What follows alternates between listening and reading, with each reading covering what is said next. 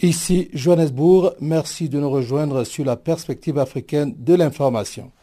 Vous êtes sous Farafina.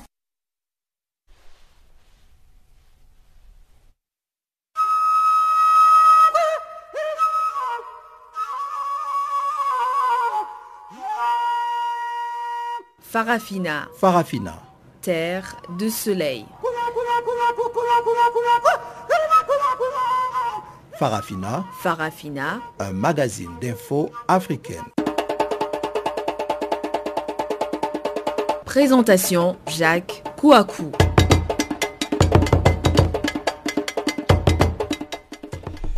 La campagne électorale bat son plein au Parlement panafricain. En effet, jeudi, les députés devront élire leur nouveau président et son bureau exécutif.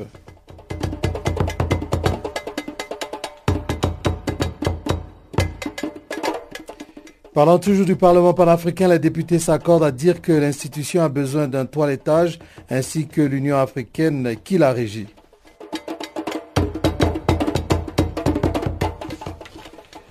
Et puis nous parlerons de l'Organisation mondiale de la santé, l'OMS, qui se mobilise pour enrayer une nouvelle flambée de fièvre Ebola en République démocratique du Congo.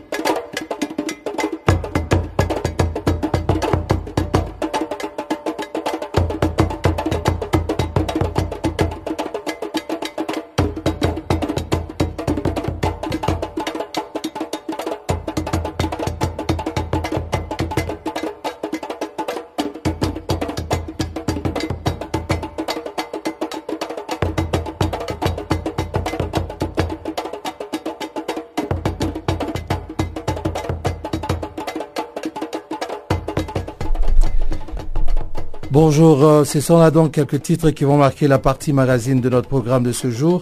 Mais avant d'y arriver, voici tout de suite le bulletin d'information.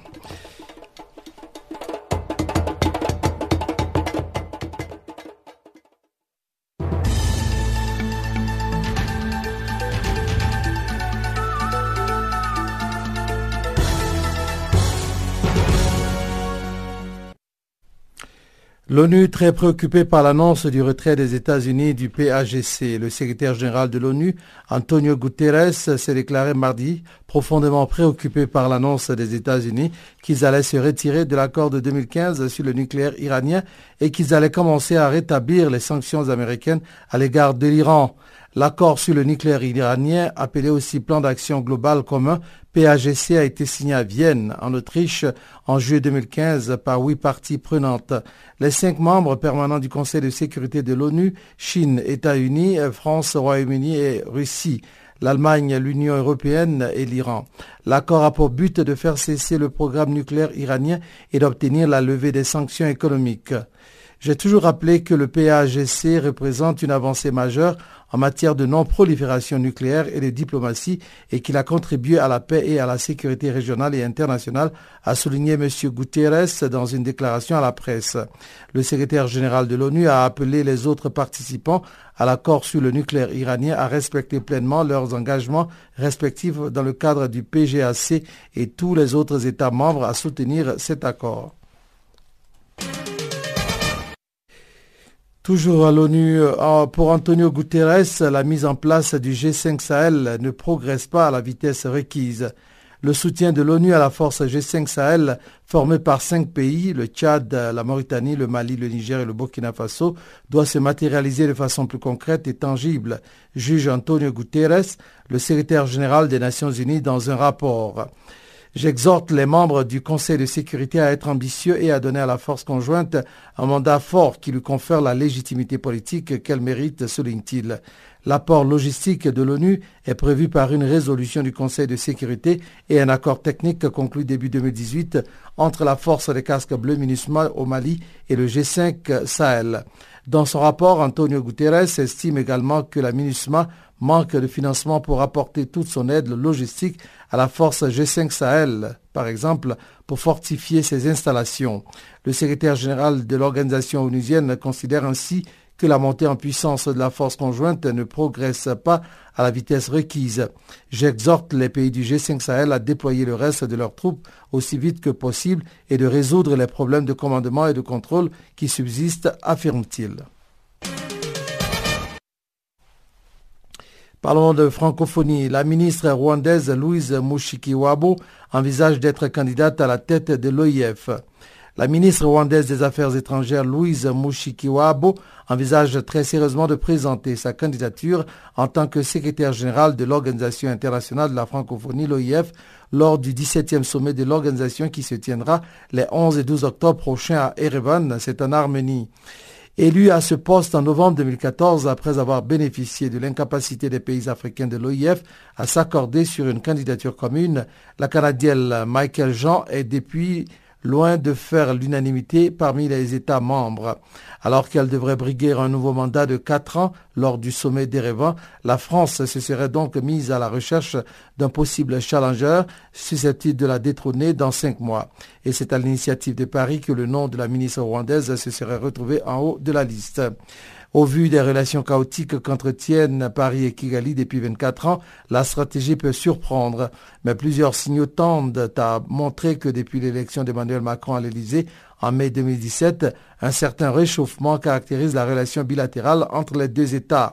Selon plusieurs sources, la proposition française n'a pas été formulée directement par Paris, mais via la diplomatie marocaine. Après un temps de réflexion, Paul Kagame y aurait donné une suite favorable. Nouvelle épidémie d'Ebola en RDC. L'OMS a mobilisé pour apporter une réponse rapide et coordonnée. L'Organisation mondiale de la santé, l'OMS, a indiqué mardi qu'elle s'efforçait avec le gouvernement de la République démocratique du Congo d'enrayer une nouvelle flambée de la maladie à virus Ebola déclarée mardi à Bikoro dans la province de l'Équateur. L'épidémie a été déclarée après que les résultats de laboratoire ont confirmé deux cas d'Ebola. Le ministère congolais de la Santé a informé l'OMS que deux des cinq échantillons prélevés sur cinq patients se sont révélés positifs à l'Institut national de recherche biomédicale, un abrégé INRB, à Kinshasa. Davantage d'échantillons sont collectés pour être testés. L'OMS travaille en étroite collaboration avec Kinshasa pour intensifier rapidement ses opérations et mobiliser les partenaires de la santé en utilisant le modèle d'une réponse efficace à une épidémie d'Ebola similaire en 2017. Notre priorité absolue est d'arriver à Bikoro pour travailler aux côtés du gouvernement de la RDC et de ses partenaires afin de réduire les pertes en vie humaines et les souffrances liées à cette nouvelle flambée de virus Ebola, a dit dans un communiqué de presse le docteur Peter Salama, directeur général adjoint de l'OMS, pour la préparation et la réponse aux situations d'urgence. Travailler avec les partenaires et réagir rapidement et de manière coordonnée sera essentiel pour contenir cette maladie mortelle. Terminons par le Sénégal pour parler du sommet africain de l'Internet. À l'occasion du sommet africain de l'Internet qui se tient à Dakar, au Sénégal, donc l'Internet Society, un abrégé ISOC et la Commission de l'Union africaine ont développé mercredi un ensemble de nouvelles lignes directrices qui soulignent la façon dont la protection de la confidentialité et l'utilisation responsable des données personnelles sont des facteurs critiques pour l'établissement d'une meilleure confiance envers les services en ligne et dans le développement de l'économie numérique en Afrique. Les lignes directrices pour la protection des données personnelles en Afrique sont proposées et développées par l'Internet Society, une organisation internationale à but non lucratif qui encourage le développement ouvert, l'évolution et l'utilisation d'Internet et la Commission de l'Union africaine afin de faciliter la mise en œuvre de l'accord de l'Union africaine sur la sécurité en ligne et la protection des données connu sous le nom de Accord de Malabo, signé en 2014. Ces lignes directrices recommandent un éventail d'actions à effectuer sur le plan régional, national, organisationnel et individuel par les gouvernements, législateurs, citoyens et autres intervenants. Parmi les recommandations à l'encontre des gouvernements figure l'incitation à respecter et protéger les droits des particuliers et la confidentialité en ligne et hors ligne. De récents événements qui ont marqué l'international ont démontré que l'absence de protection appropriée des données personnels peuvent avoir un impact important non seulement sur les individus concernés, mais également sur la société en général, au point de mettre en danger les systèmes démocratiques, annonce Dawit Bekele, directeur du bureau régional d'Afrique de l'ISOC, dans un communiqué publié par l'Organisation de la presse africaine, en abrégé APO.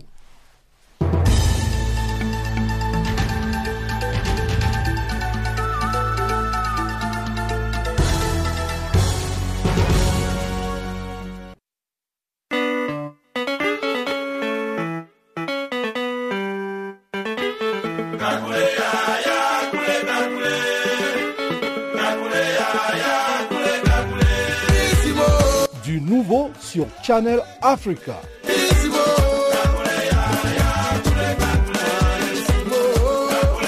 Farafina, votre programme en français, change d'horaire sur nos différentes plateformes.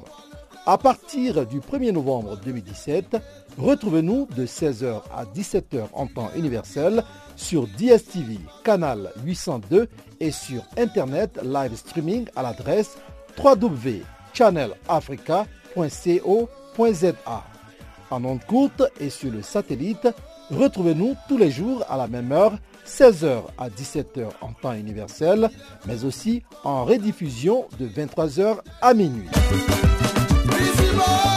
Channel Africa. Voilà, après donc le bulletin d'information, nous avons ouvert la page magazine. Sachez tout simplement que la technique est aujourd'hui assurée par euh, Wiseman Mangrele. Je suis Jacques Kokwa, ce microphone. Nous allons commencer par le Parlement panafricain. La campagne électorale bat son plein au Parlement panafricain. En effet, jeudi, les députés devront élire leur nouveau président et son bureau exécutif. L'honorable député égyptien Mustafa Al-Gendi est candidat à la présidentielle du Parlement panafricain. Et au micro de, euh, de Pamela Kumba, il étale les grandes lignes de sa campagne et certaines de ses actions en cas de victoire. Il en faut euh, que tous les pays africains qui font face à un ennemi qui a différents noms. Là, il s'appelle Boko Haram, de l'autre côté, il s'appelle le Shabab, le troisième côté, il s'appelle Al-Qaïda, euh, ISIS.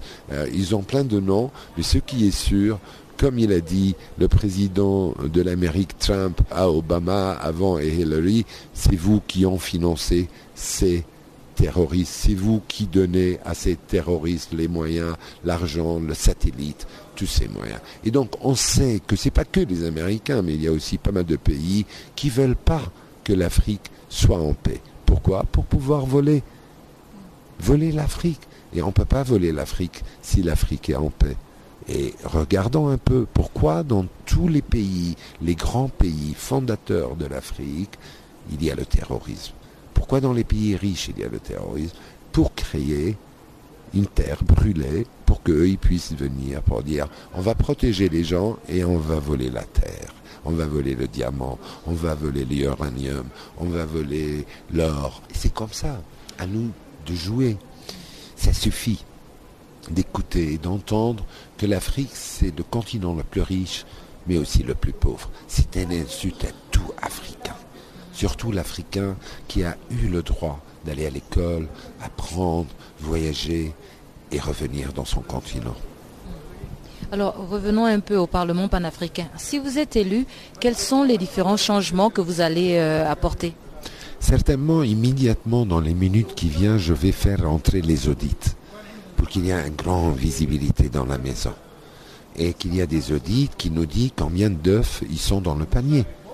Quand j'ai repris la présidence. Ça, c'est le numéro un que je vais faire, qu'il y ait une visibilité de tous les côtés. Et la visibilité se battre contre la corruption, c'est simple, c'est une décision politique.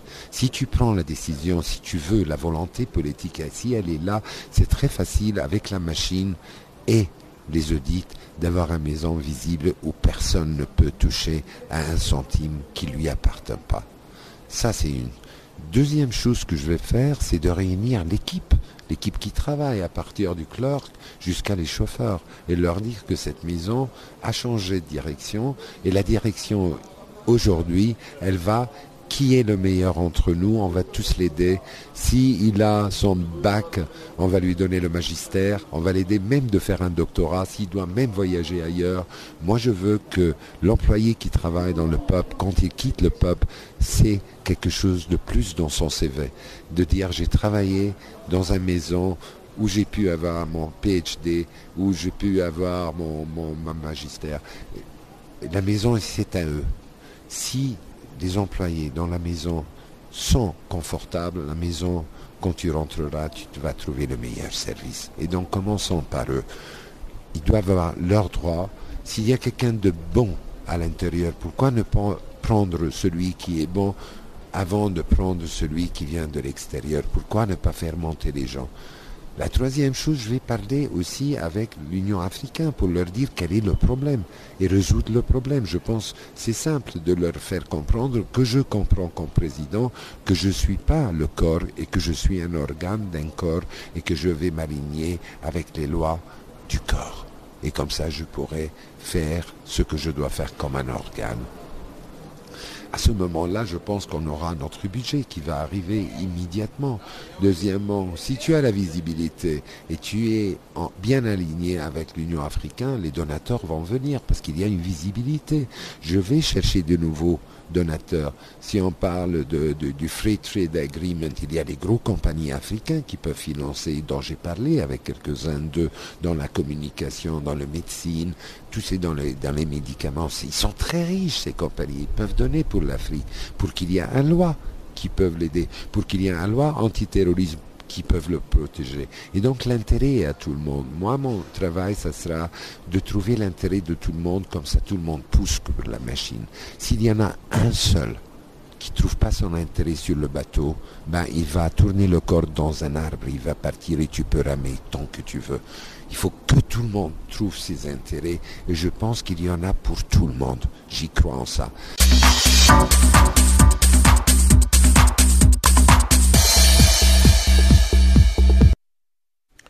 Restons toujours au Parlement panafricain pour dire que les députés s'accordent à dire que l'institution a besoin d'un toilettage ainsi que l'Union africaine qui la régit. Pour l'honorable député professeur Nsama O. Lutu Oscar de la RDC, le Parlement panafricain souffre d'un problème de management.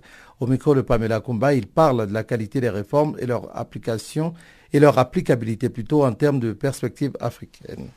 Au niveau des contributions des pays africains, en ce qui concerne le budget de l'UEA, la contribution est assez faible. Et nous reconnaissons qu'il y a plusieurs raisons pour cela, mais du point de vue du management, je dirais, ne nous attaquons pas aux effets, ne pleurnichons pas, mais attaquons-nous aux causes. Pourquoi on parle des réformes? Pourquoi tout ce qu'il y a comme recommandations ne sont pas appliquées? C'est là le problème. Le problème, c'est que un des grands principes du management n'est pas appliqué. Ce grand principe du management dit la finalité, ou je vais dire la procédure, est aussi importante que la finalité. Quelle est la finalité que nous poursuivons? Si la finalité telle que je connais ici, au Parlement panafricain, on dit One Africa, One Voice. La question est de savoir maintenant si tout ce qu'on est en train de prendre comme réforme cadre avec cette préoccupation, vont vers cette préoccupation, appliquent cette préoccupation. Ça c'est de un. De deux, toutes les réformes sont-elles des réformes imposées de l'extérieur et non adaptées ou bien ce sont des réformes qui répondent à la demande culturelle des Africains? Alors si les réformes ne répondent pas à la demande des Africains, si les réformes sont imposées par ceux qui financent ces réformes, il n'est que normal que au niveau de l'applicabilité, de la mise en œuvre, qu'on ne puisse pas attendre le succès qu'on attend. Voilà un aspect managérial que je peux éventuellement donner en ce qui concerne ce qui est en vigueur tout de suite pendant cette session. Alors, mais euh, honorable, comment concevez-vous le fait que euh, demain il y aura l'élection d'un nouveau président à la tête du Parlement panafricain, tandis que euh, le rapport des activités passées demeure encore un mystère. Les rapports des activités du passé, les rapports de qui? Ça s'appelle quel rapport?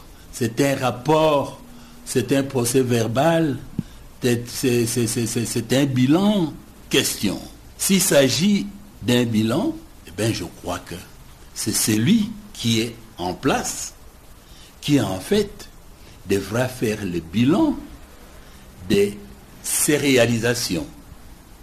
Au moins, il a quelque chose à défendre, à présenter aux parlementaires. Et jusque-là, j'ai l'impression que généralement, il se défend et c'est défendable. Alors, s'il s'agit des rapports, je ne sais pas de quel rapport il s'agit, mais je crois que la meilleure des choses serait d'attendre encore demain, quand on donnera à chaque candidat l'opportunité de donner sa vision, je crois que c'est lui qui est là pour éventuellement convaincre davantage. Pensez-vous que cette vision commune d'une voix, d'une seule position africaine est réalisable quand on regarde un peu le fait que la majorité des pays africains n'ont pas encore ratifié ce protocole de Malabo et euh, le Parlement panafricain est en quête de légitimité, si on peut le dire ainsi? Mais oui, si ce n'est pas encore euh, ratifié, il y a peut-être deux problèmes. Le premier problème, c'est un certain activisme une certaine agressivité pour pouvoir amener les autres pays, les autres parlements à devoir ratifier. Le deuxième problème, c'est un problème du contenu de ce qu'il y a. Ce qu'on a mis dedans. Est-ce que ça fait peur à ceux qui doivent ratifier? Est-ce que ça cadre avec leur culture Oui ou non?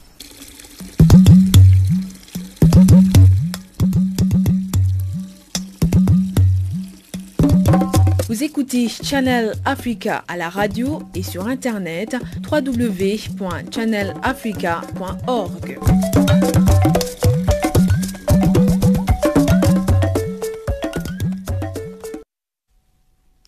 Parlons du Soudan du Sud à présent. Dans un communiqué publié mardi, l'ONU demande au Conseil de sécurité d'agir au Soudan du Sud.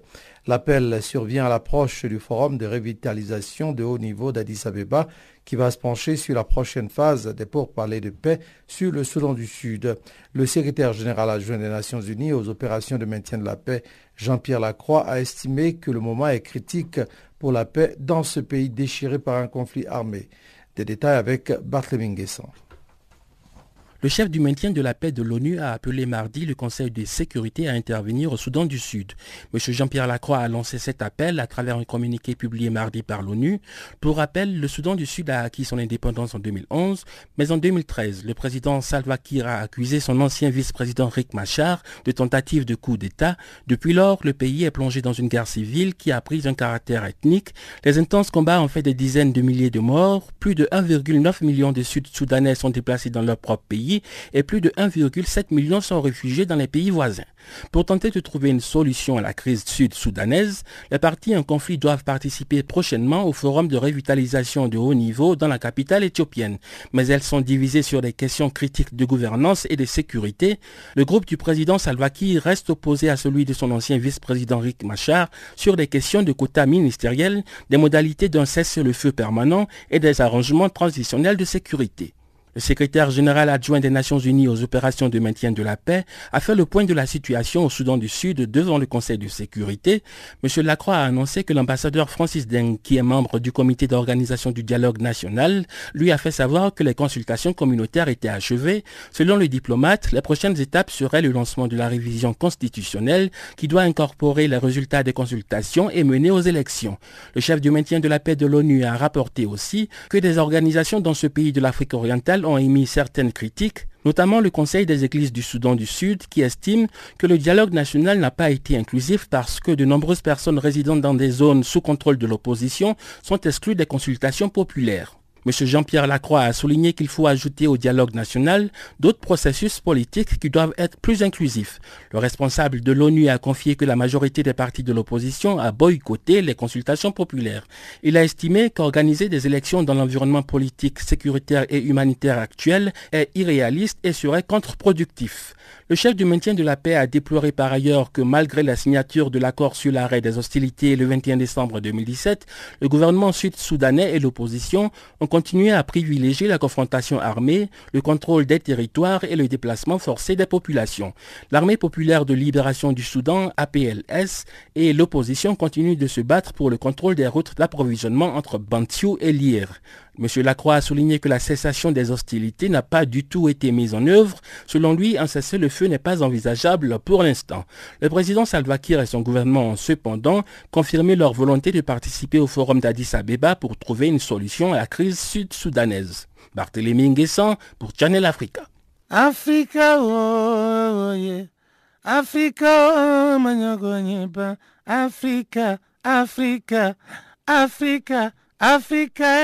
Je m'appelle Salif Keita. Vous écoutez Channel Africa.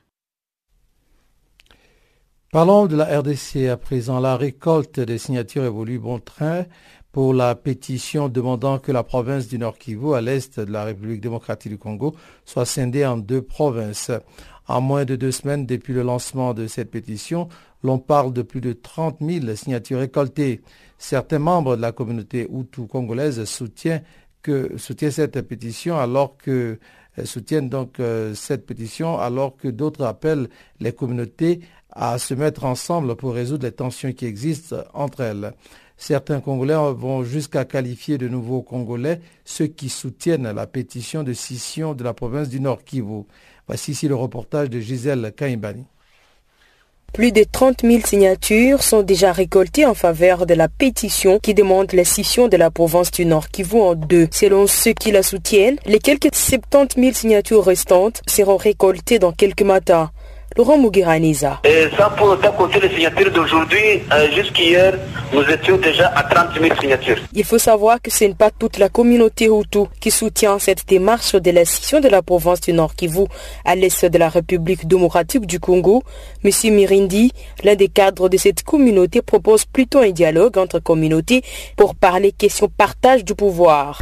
On ne peut pas prétendre avoir la province d'une seule communauté s'il y avait d'autres communautés qui soutenaient cela, ça pourrait nous réjouir. Mais avoir un groupe d'individus d'une communauté qui se mettent ensemble pour réclamer cela, nous voyons qu'ils veulent eh, attiser ou bien accentuer la haine d'autres communautés contre notre communauté. Sur nous dénonçons cela pour que d'autres communautés sachent que ce n'est pas la communauté Hutu qui a envoyé ces gens, par contre, qu'ils puissent être responsables de ce qu'ils disent. Nous, nous sommes pour l'unité l'unité de la province, l'unité, et même ceux qui le disent la fois passée, ils chantaient, eh, nous sommes Nord Kivu, nous sommes un. Le Nord Kivu nous appartient, eh, nous tous nous sommes les enfants du Nord Kivu, personne qui chassera l'autre. Notre position est que toutes les communautés vivent ensemble, et s'il y a même des divergences, eh, on dit qu'il y en a ceux qui, une communauté qui assiège les autres. Nous, nous recommandons à ce que les communautés puissent s'asseoir ensemble, voir comment on peut faire le partage du pouvoir, partager les, les biens de la province ensemble au lieu de se diviser. S'il y aura cette division, que les communautés puissent s'asseoir ensemble et voir les biens fondés de cette division pour ne pas dire que c'est l'intérêt d'une ou d'une autre communauté. Le député national Venachi Passa, élu du Nord Kivu, lors de son récent passage à Goma, a dit, je cite, tous ceux qui soutiennent la pétition décision du Nord Kivu sont des gens devenus nouvellement congolais. Je serai beaucoup plus direct ce sont des gens qui sont devenus nouvellement congolais. Les Congolais ne peuvent pas accepter qu'on divise la province à deux. Voyez ce qu'ils cherchent. Regardez bien, il parle du territoire de qui est une frontière avec les Rwandais. Il parle du territoire de Goma, qui a aussi une frontière avec les Rwandais. Il parle de Niragongo, qui est la porte d'entrée du Rwanda. Et vous savez très bien, ceux qui sont dans les massifs, nombreux sont venus du Rwanda. Celui qui veut me dire le contraire peut venir me le prouver. Et on parle du territoire de Wadikale. Donc on veut fragiliser la province, une partie qui peut être rattachée facilement au Rwanda, et peut-être une partie sera rattachée après ou bien aller vers l'Ouganda. Donc ce sont les gens, comme je vous, je vous l'ai dit, qui sont devenus nouvellement congolais. Les anciens congolais que nous avons connus ne peuvent pas dire ça. Et il faut combattre cette idée-là. Depuis Goma, Gisèle Kaimbani pour Canal Afrique.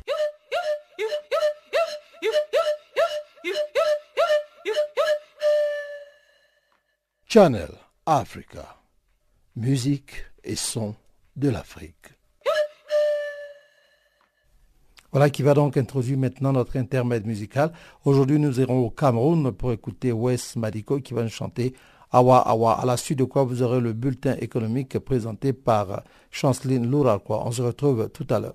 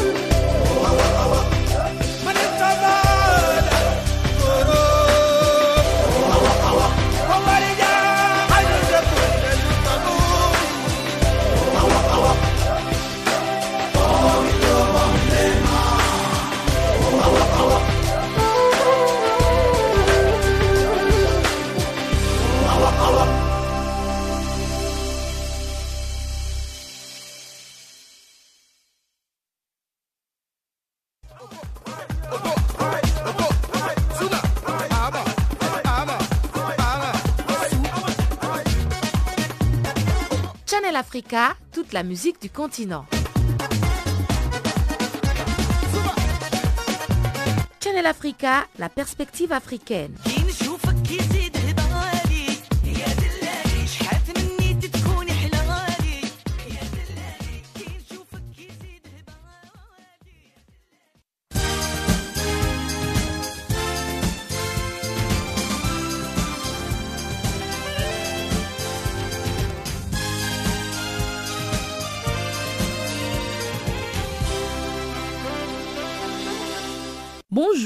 Les pays africains appellent à la coopération pour renforcer les secteurs du tourisme.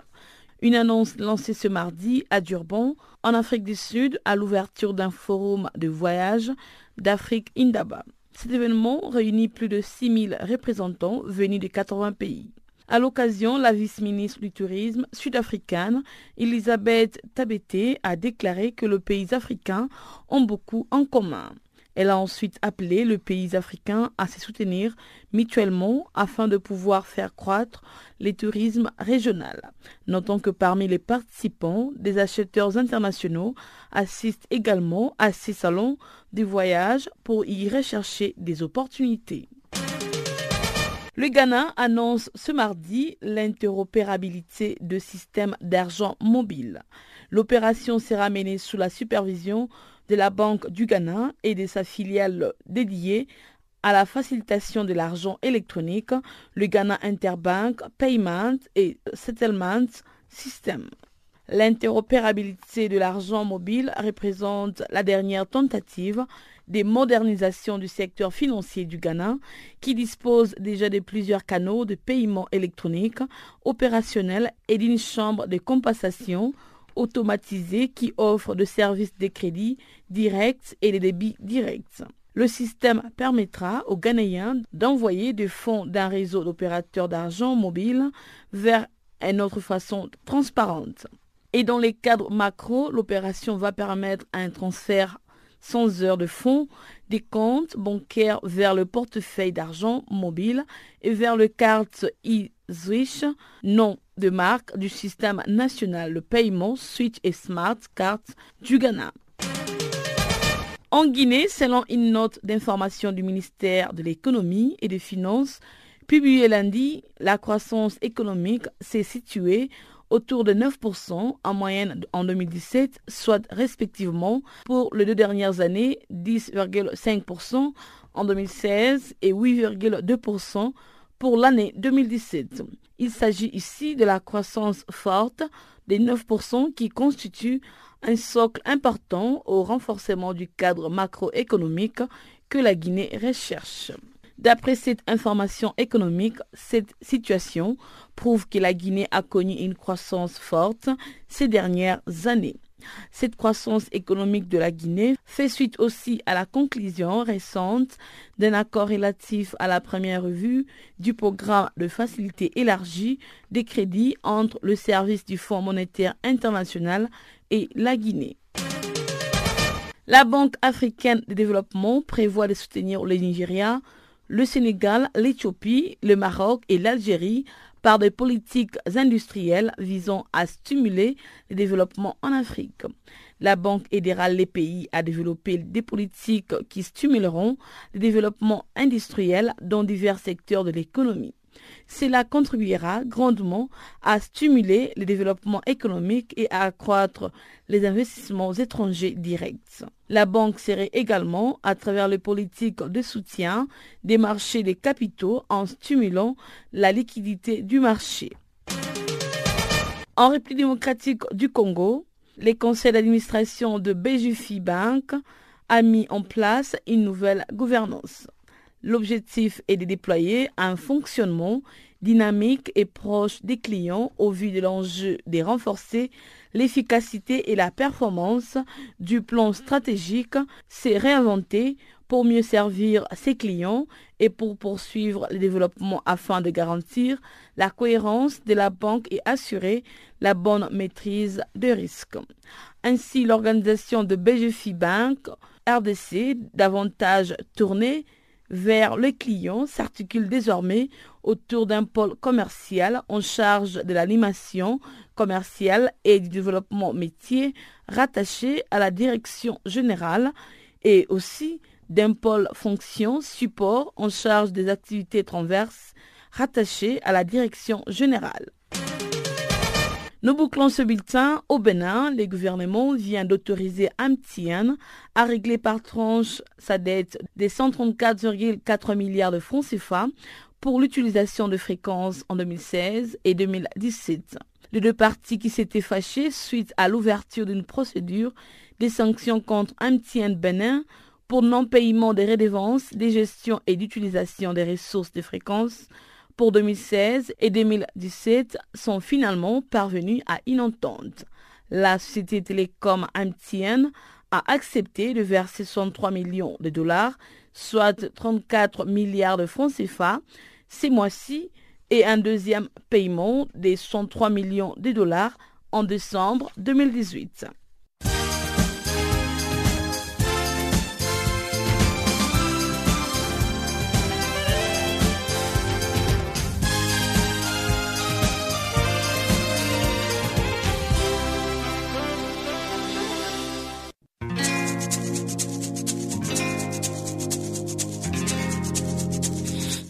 Écoutez Farafina, un programme en français sur Canal Afrique émettant de Johannesburg. Pour vos réactions à nos émissions, écrivez-nous soit à l'adresse électronique suivante farafina.channelafrica en un seul ou envoyez-nous un SMS au numéro qui suit 00 27 833 81 56 59.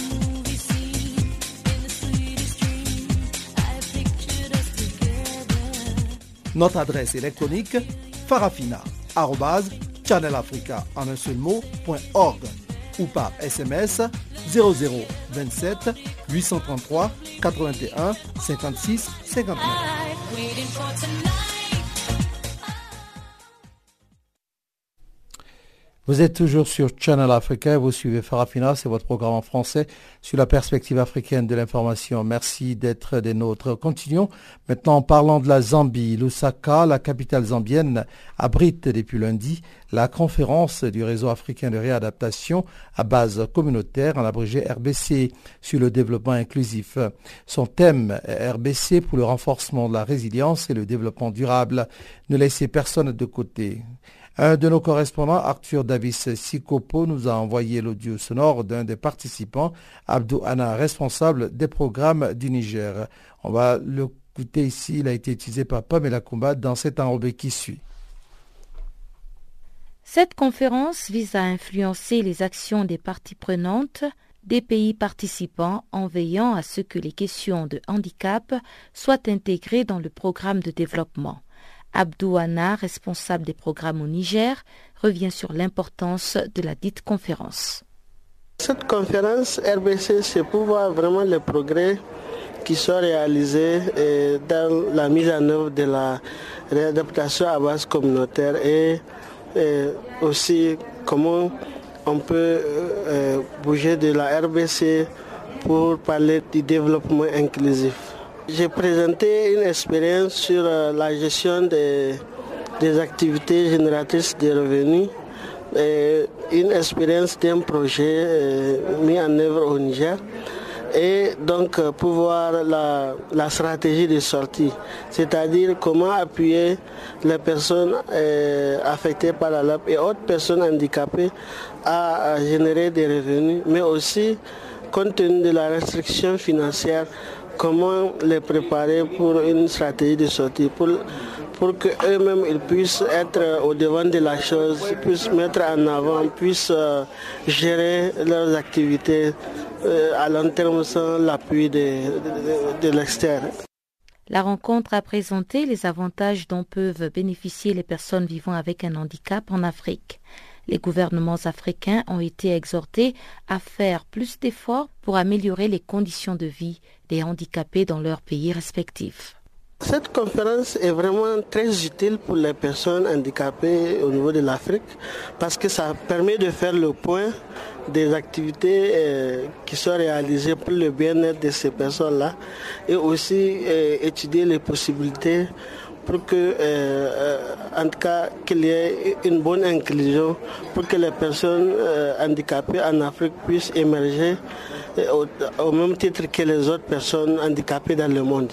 Les gouvernements de nos pays, ils font de l'effort, mais je crois qu'ils doivent euh, doubler d'efforts parce que euh, les personnes handicapées sont au même titre que toute autre personne et du fait que souvent elles sont marginalisées, donc une attention toute particulière doit être portée, n'est-ce pas, pour que euh, le sort des, personnes handicapées soit amélioré, pour que ces personnes puissent valablement euh, représenter euh, le pays, puissent, puissent apporter leur contribution, leur participation dans tous les aspects de la vie. Démarré lundi 7 mai, cette conférence qui est organisée conjointement par CBR Africa Network et le gouvernement zambien va s'achever vendredi. C'était une occasion pour les intervenants d'apprendre et de partager des expériences sur la façon de rehausser efficacement la qualité de vie des personnes handicapées en Afrique. Canal Afrique, l'histoire de l'Afrique, www.canalafriqueenunmot.org. L'Organisation mondiale de la santé, l'OMS donc, se mobilise pour enrayer une nouvelle flambée d'Ebola en République démocratique du Congo. De nouveaux cas de l'épidémie mortelle ont été signalés à Bikoro, dans la province de l'Équateur. L'OMS a annoncé mardi qu'elle travaillait étroitement avec le gouvernement de la RDC pour apporter une réponse rapide et coordonnée. Des détails avec Barthélemy Guesson.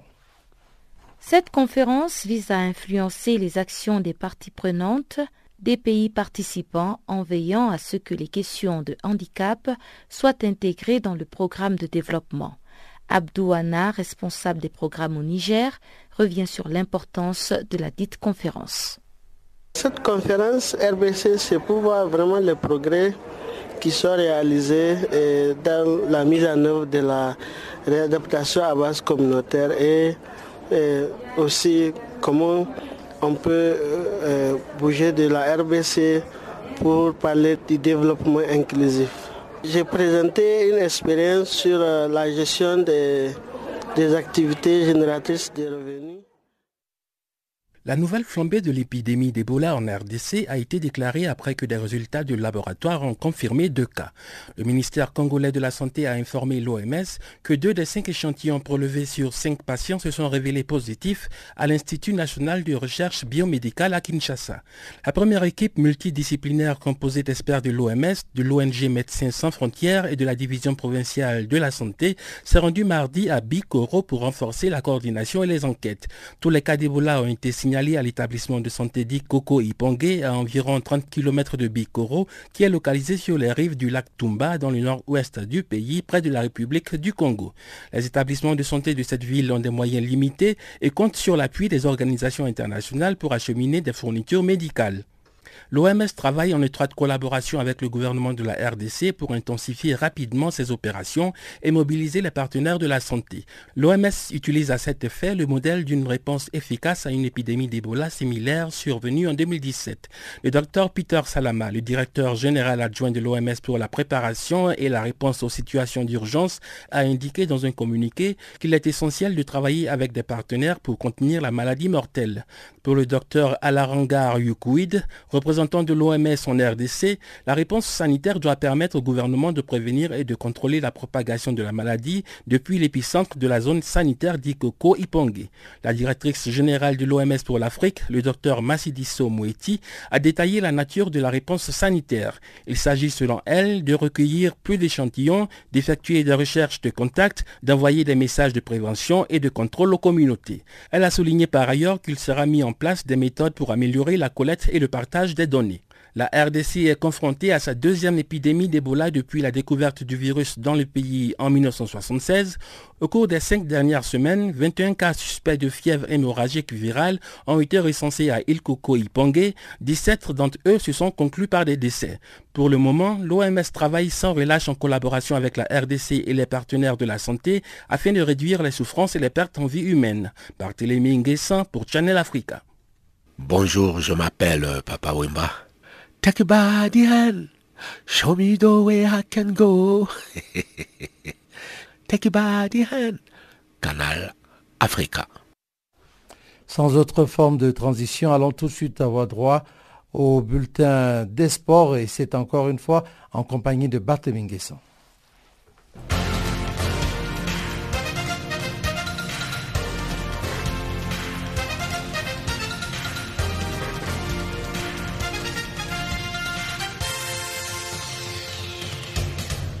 Bonjour à tous et bienvenue dans le bulletin de l'actualité sportive. Direction tout de suite vers l'Espagne pour parler de tennis. Gaël Monfils a passé le premier tour du Masters 1000 sur terre battue à l'Open de Madrid. Il a battu lundi soir le Géorgien Nicolas Basilashvili en 6-2, 3-6, 6-3. Le Français va affronter au tour suivant Rafael Nadal. Face à Monfils, l'Espagnol a déjà remporté 13 fois contre 2 en 15 face à face. Dans les autres confrontations du lundi, Novak Djokovic a sorti Kei Nishikori en 7-5, 6-4. Il a bataillé pendant environ deux heures pour se défaire du japonais, récent finaliste à Monte Carlo. Le Serbe sera opposé au prochain tour soit au Britannique Kyle Elmond ou au Russe Daniil Melvedev.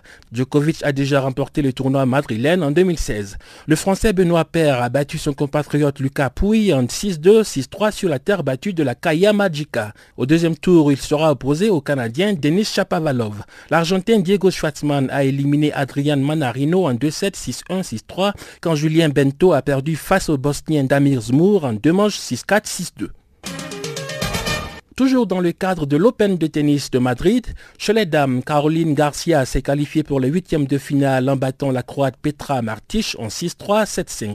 Kristina Milanedovic a sorti la chinoise Shui Zhang en 3-7, 6-4, 4-6, 6-3. Au tour suivant, Kiki Milanedovic aura fort à faire contre la Russe Maria Sharapova, qui a déjà remporté le tournoi madrilène en 2014. Sharapova a éliminé la Roumaine Irina Begu en 2-7, 7-5, 6-1. L'ancienne numéro 1 mondiale semble enfin retrouver son top niveau après trois éliminations consécutives au premier tour d'un tournoi et 15 mois de suspension pour dopage. Elle s'est séparée en mars dernier de son entraîneur néerlandais Sven Groveld. Le Burundi va abriter du 10 au 13 mai prochain le championnat qualificatif africain de judo pour les Jeux olympiques de la jeunesse de Buenos Aires 2018 et ceux de Tokyo 2020. Valérie Manirakiza, le président de la Fédération burundaise de judo, a indiqué pendant une interview qu'une vingtaine de pays vont participer à ce championnat. Une délégation égyptienne forte de 40 membres est attendue au Burundi. Le Maroc, la Tunisie, le Sénégal, la Côte d'Ivoire et le Gabon ont annoncé leur participation, tout comme le Tchad, l'Afrique du Sud, la Zambie, le Botswana, le Mozambique, le Kenya et la République démocratique du Congo. Le président de la Fédération burundaise de judo a indiqué aussi que son pays est fin prêt pour organiser le championnat panafricain de judo. Les compétiteurs et les officiels doivent arriver à Bujumbura mardi pour certains et mercredi pour les autres. En mars dernier, l'ancien ministre burundais de la jeunesse, des sports et de la culture, Jean Bosco Itimana, avait annoncé au cours d'un point de presse que ce championnat est qualificatif pour les Jeux olympiques de la jeunesse de Buenos Aires de 2018 et pour ceux de Tokyo de 2020. La finale de la Coupe de France de football met aux prises ce mardi au Stade de France le Paris Saint-Germain à l'équipe des Herbiers, un petit club de 3 division. C'est sans doute la finale la plus déséquilibrée de l'histoire de la Coupe de France, un duel entre David et Goliath. Le PSG est déjà sacré champion de la Ligue 1, les Parisiens sont triple tenants du titre en Coupe de France, les Herbiers quant à eux luttent encore pour se maintenir en 3 division. Du côté des finances, le PSG affiche un budget de quelques 540 millions d'euros contre 2 millions d'euros pour les herbiers, soit 270 fois moins. Le modeste club de 3 division paie à chacun de ses joueurs amateurs un salaire estimé à 3 000 euros maximum par mois, quand le Paris Saint-Germain et ses puissants investisseurs qataris offrent à ses professionnels un salaire mensuel moyen évalué à 750 000 euros brut par le journal L'équipe. Le petit club de Vendée aura donc fort à faire devant le PSG. Son entraîneur espère apprendre beaucoup de leçons devant les grands joueurs de la capitale française. Le coach du Paris Saint-Germain, Unai Emery, a pour sa part demandé du respect pour ses adversaires qui, selon lui, méritent d'être en finale. Quoi qu'il arrive ce mardi au Stade de France, c'est une finale grandiose que vont vivre les joueurs amateurs des herbiers face aux professionnels parisiens. Le Gabon, le Congo et le Tchad ont annoncé qu'ils allaient quitter provisoirement l'UNIFAC, l'Union des fédérations de football d'Afrique centrale. Dans un courrier adressé au président de la Confédération africaine de football, les trois pays reprochent à Patrice Edouard Ngaïsona, le président de l'UNIFAC, la violation des tests de l'Union. Le Gabon, le Congo et le Tchad ont constaté la délocalisation du siège et du compte bancaire de l'institution à Bangui en RCA, ainsi que la nomination d'un ressortissant centrafricain aux fonctions de secrétaire général, et cela en parfaite violation des articles 4 et 5 qui établissent que l'UNIFAC doit siéger au Gabon et avoir pour secrétaire général un Gabonais. L'Union des fédérations de football d'Afrique centrale regroupe huit pays, notamment la Centrafrique, le Cameroun, le Gabon, le Congo, le Tchad, la Guinée équatoriale, la RD Congo, ainsi que Sao Tomé et Principe. Direction les USA pour du basketball à présent. Cleveland a battu lundi les Toronto Raptors au 128 à 93. LeBron James s'est illustré encore une fois avec 29 points, 8 rebonds et 11 passes décisives.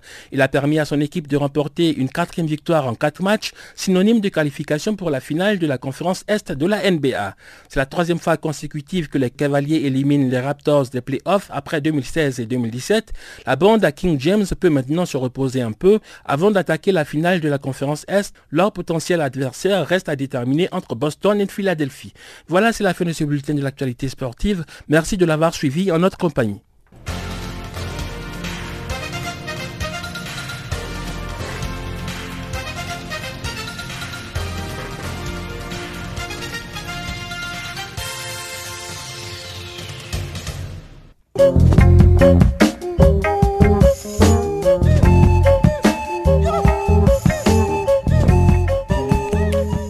Pour aujourd'hui, c'est terminé. Nous vous, nous vous prions de bien vouloir nous excuser pour ces quelques euh, problèmes techniques survenus au cours de ce programme de ce jour. La technique était l'affaire de euh, donc notre, notre frère Wiseman Mangrele. Je suis Jacques à ce microphone. On va se retrouver demain à la même heure sur la même fréquence. En attendant, portez-vous bien et à très bientôt. Au revoir.